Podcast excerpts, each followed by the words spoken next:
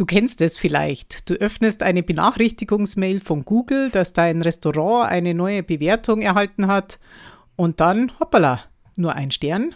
Dein Adrenalinpegel steigt an, dein Stresslevel steigt und eigentlich wolltest du aber gerade die Lohnbuchhaltung machen. Aber jetzt willst du natürlich erst einmal wissen, was da los war. Du liest die Bewertung und dann, na sowas, so eine Unverschämtheit, du machst dich sofort daran, eine gesalzene Antwort zu verfassen. Tja, den Reflex kennen wir wohl alle. Wie du sinnvoller mit Bewertungen oder mit negativen Bewertungen umgehen kannst, darum geht es in dieser Folge.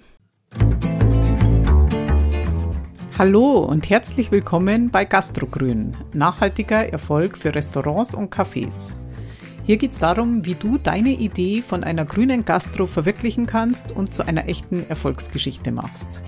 Und mit nachhaltig meine ich nicht nur ökologisch wertvoll, sondern auch zwischenmenschlich, wirtschaftlich und natürlich in Bezug auf deine persönlichen Ressourcen nachhaltig. Mein Name ist Sonja Obermeier und ich wünsche dir jetzt viel Spaß mit dieser Folge.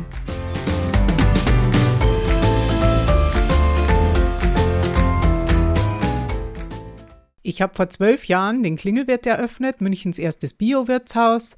Mittlerweile betreiben wir, also mein Mann und ich, das Restaurant zusammen und ich widme mich außerdem meinem neuen Projekt Gastrogrün. Damit unterstütze ich andere, ihre Vorstellungen von einem nachhaltigen Restaurant oder Café zu verwirklichen und ihre Werte in ihrem Betrieb zu leben. Und dazu gehört natürlich auch der Umgang mit Online-Bewertungen. Mittlerweile kommt da ja kein Unternehmen mehr aus. Jeder kann über Google, TripAdvisor oder sonstige Portale bewertet werden. Und deswegen hier ein paar Gedanken und Tipps dazu, wie du das auf eine entspannte Art und Weise handeln kannst. Der erste Punkt ist natürlich die Pflege der jeweiligen Accounts. Ähm, am besten verschaffst du dir erstmal einen Überblick darüber, wo du überall schon Bewertungen hast und ähm, forderst einen Inhaberzugang an und dann schau, dass die Accounts wirklich gepflegt werden. Also vielleicht muss auch nicht jeder einzelne Account, es gibt vielleicht auch welche, die für dein Unternehmen unbedeutend sind, wo es nur ein, zwei Bewertungen gibt oder so.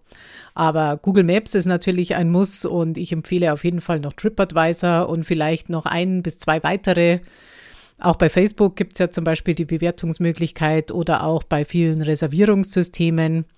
Such dir einfach deine wichtigsten aus und schau, dass die Accounts richtig gut gepflegt sind. Bei Google Maps gibt es zum Beispiel die Möglichkeit, aktuelle Angebote einzupflegen oder Beiträge zu posten sozusagen. Nutze da alle Möglichkeiten, die sich bieten. Und ganz besonders wichtig sind natürlich gute Bilder.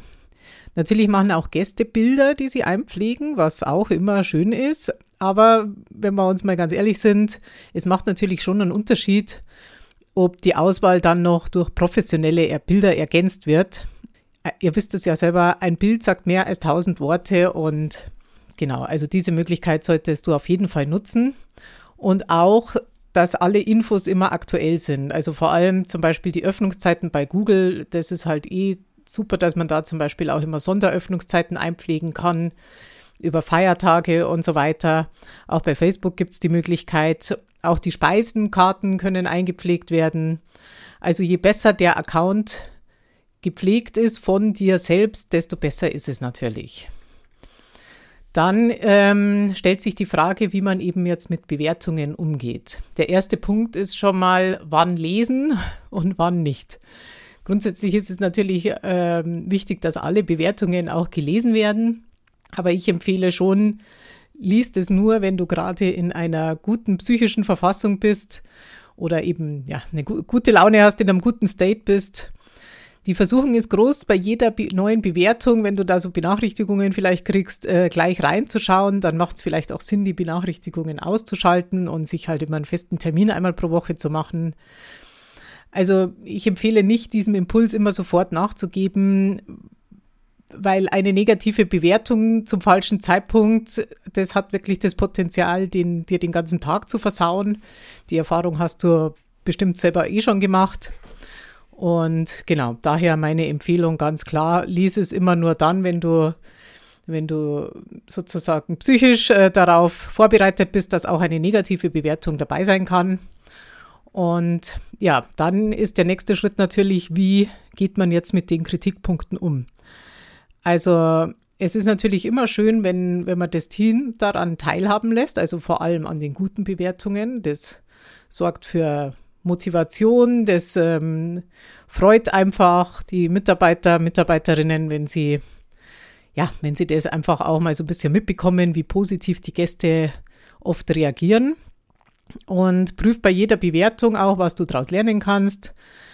Sowohl natürlich über das Positive, was schätzen die Gäste besonders an deinem Lokal, und manchmal treffen Gäste auch allerdings ins Schwarze mit negativer Kritik. Und auch wenn dir das in dem Moment, wo du es liest, unangenehm ist, liegt hier wirklich eine große Chance für Verbesserungen, wenn man sich dann eingesteht, dass der Gast vielleicht in dem oder dem einen oder anderen Punkt recht hat.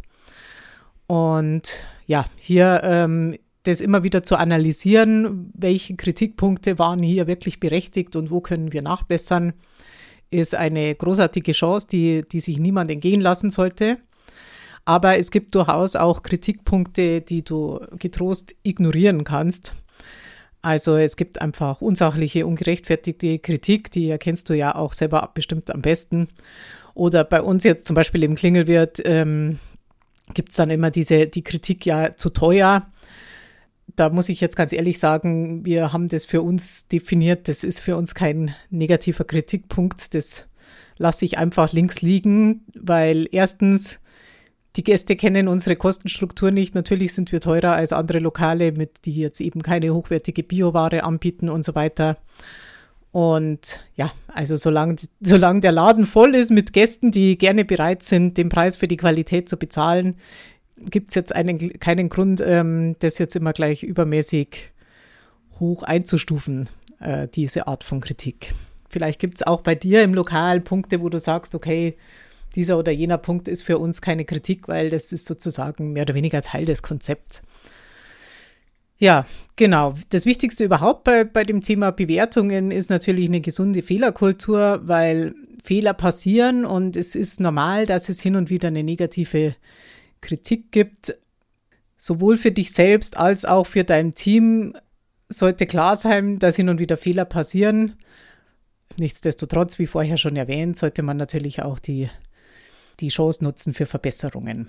Aber wenn es fiese Kritik ist, unsachliche Kritik oder sogar Beleidigungen und so weiter, einfach mal sozusagen den psychologischen Regenschirm aufspannen, das über sich niederrisseln lassen und weitermachen. Es gibt natürlich auch unzulässige Bewertungen, also wo es dann schon ähm, Kriterien überschreitet. Eben kann man jetzt eben auch schon sagen, wenn es Beleidigungen sind oder wirklich Diffamierungen. Da gibt es dann natürlich die Möglichkeit, ähm, auch Bewertungen löschen zu lassen. Die einfachste und schnellste Variante ist, ähm, das direkt bei dem Anbieter, jetzt eben zum Beispiel bei Google oder, oder TripAdvisor zu melden, selber mit der Begründung, warum man das gelöscht haben möchte. Also ich habe da schon beide Erfahrungen gemacht, dass das ähm, anstandslos sofort gelöscht wurde oder ein anderes Mal dann eben abgelehnt wurde, die Löschung. Ja, also man kann es auf jeden Fall mal versuchen, weil das wirklich schnell gemacht ist. Und wenn du wirklich denkst, dass eine, eine Bewertung unzulässig ist und sie wollen das nicht von sich aus löschen, dann äh, kannst du natürlich auch immer noch über einen Anwalt gehen. Es gibt auch andere Anbieter, es gibt also die verschiedensten Anbieter, da wirst du vielleicht auch schon drauf gestoßen sein, die sich mit dem Thema negative Bewertungen löschen lassen beschäftigen. Ob man jetzt diesen Schritt gehen möchte, ist Geschmackssache, das muss jeder für sich selbst entscheiden. Ähm, also wenn, dann würde ich auf jeden Fall empfehlen, hier einen seriösen Anbieter zu nehmen, nämlich am besten einen Anwalt und nicht ähm, ja, irgendwelche anderen Firmen, die das so als ihr Geschäftsmodell entwickelt haben. Und auch wenn das vielleicht ein paar Euro mehr kostet, aber dass man da einfach rechtlich auf der sicheren Seite ist. Und ja, dann stellt sich die Frage, sollte man jetzt Bewertungen beantworten? Also die Betreiber der Portale empfehlen das ja alle und auch so im Internet, wenn man ein bisschen zu dem Thema recherchiert, wird das halt eigentlich werden immer groß die Vorteile davon aufgezählt, so die es bringt, wenn man jetzt Bewertungen beantwortet. Die, die Portale leben ja davon, dass da sozusagen einfach Traffic drauf ist auf den Seiten. Je mehr bewertet und beantwortet wird, desto mehr ist da sozusagen los. Und umso besser ist es für die Anbieter der Portale. Es gibt sicherlich auch Vorteile hinsichtlich Suchmaschinenoptimierung. Auch für die Gästebindung ist es sicher von Vorteil. Also ich möchte diese ganzen Vorteile nicht in Frage stellen. Die sind mit Sicherheit vorhanden und gerade in der Aufbauphase von einem Restaurant oder Café kann das bestimmt sinnvoll sein. Also ob es für dich sinnvoll ist, darfst du natürlich selbst entscheiden. Ich verrate dir trotzdem gerne, wie ich es mache. Ich oder wir beantworten Bewertungen generell nicht und dafür gibt es auch mehrere Gründe. Also zum Ersten, es kostet wirklich viel Zeit, also je nachdem, wie viele Bewertungen da so kommen, aber bei uns ist es schon so, dass mindestens zehn Bewertungen pro Woche eingehen und ja, also ich kenne den Impuls, sich zu rechtfertigen bei negativen Bewertungen, natürlich wie schon am Anfang beschrieben, dann nochmal die eigene Sicht der Dinge mitzuteilen oder ja, oder eben sich zu rechtfertigen oder sich zu entschuldigen, wenn es auch berechtigt war. Ob das jetzt wirklich was bringt, ist fraglich. Und wenn man das macht, muss man aus meiner Sicht erst recht eben auch die positiven kommentieren, weil sonst ist man ja sozusagen so fokussiert auf die negativen, ähm, verbringt ja nur Zeit mit den negativen Kritiken und mit den positiven nicht. Deswegen, also meine Meinung ist, entweder alle beantworten oder gar keine. Ähm, aber positive Bewertungen dann wiederum zu kommentieren, das artet halt irgendwie unvermeidlich so ins Floskelhafte aus, weil was willst du da jedes Mal schreiben? Ja, vielen Dank für Ihre tolle Bewertung. Wie schön, dass es Ihnen bei uns gefallen hat und so weiter ja, es, ist, es sind immer die, letzten, die gleichen zwei Sätze. Geschmackssache. Also aus meiner Sicht kann man sich das sparen. Und wenn ich jetzt zum Beispiel auch als, als Gast oder als, ja, als Privatperson bei anderen Restaurants die Bewertungen lese und ein Restaurant be bedankt sich dann immer für die guten Bewertungen oder, oder rechtfertigt sich für negative oder wie auch immer. Also das hat bei mir jetzt eigentlich nie den Eindruck verbessert, den das Restaurant auf mich macht. Was das Restaurant dazu jetzt sozusagen zurückmeldet, ist in den meisten Fällen dann doch eher irrelevant. Also interessant ist ja, was die Gäste zu sagen haben, wenn man sich für Bewertungen interessiert und weniger, ähm, wie sich das Lokal dann versucht zu rechtfertigen. Also natürlich schätzen wir es sehr, wenn sich die Gäste Zeit nehmen, den Klingelwirt zu bewerten und hier extra ne, sich einloggen, eine Bewertung schreiben. Ich lese das und wir werten das auch fürs Unternehmen aus. Aber unsere Zeit ist aus meiner Sicht eben sinnvoller investiert, sie dafür zu nutzen, Service und Speisen im Restaurant zu verbessern, als jetzt auf jede einzelne Bewertung ähm, zu, zu antworten. Es gibt übrigens eine oder zwei Ausnahmen. Äh, das war dann auch während der Corona-Zeit. Da hat zum Beispiel mal eine Dame geschrieben, dass irgendwie, ja, irgendwelche Corona-Vorschriften bei uns irgendwie nicht eingehalten wurden.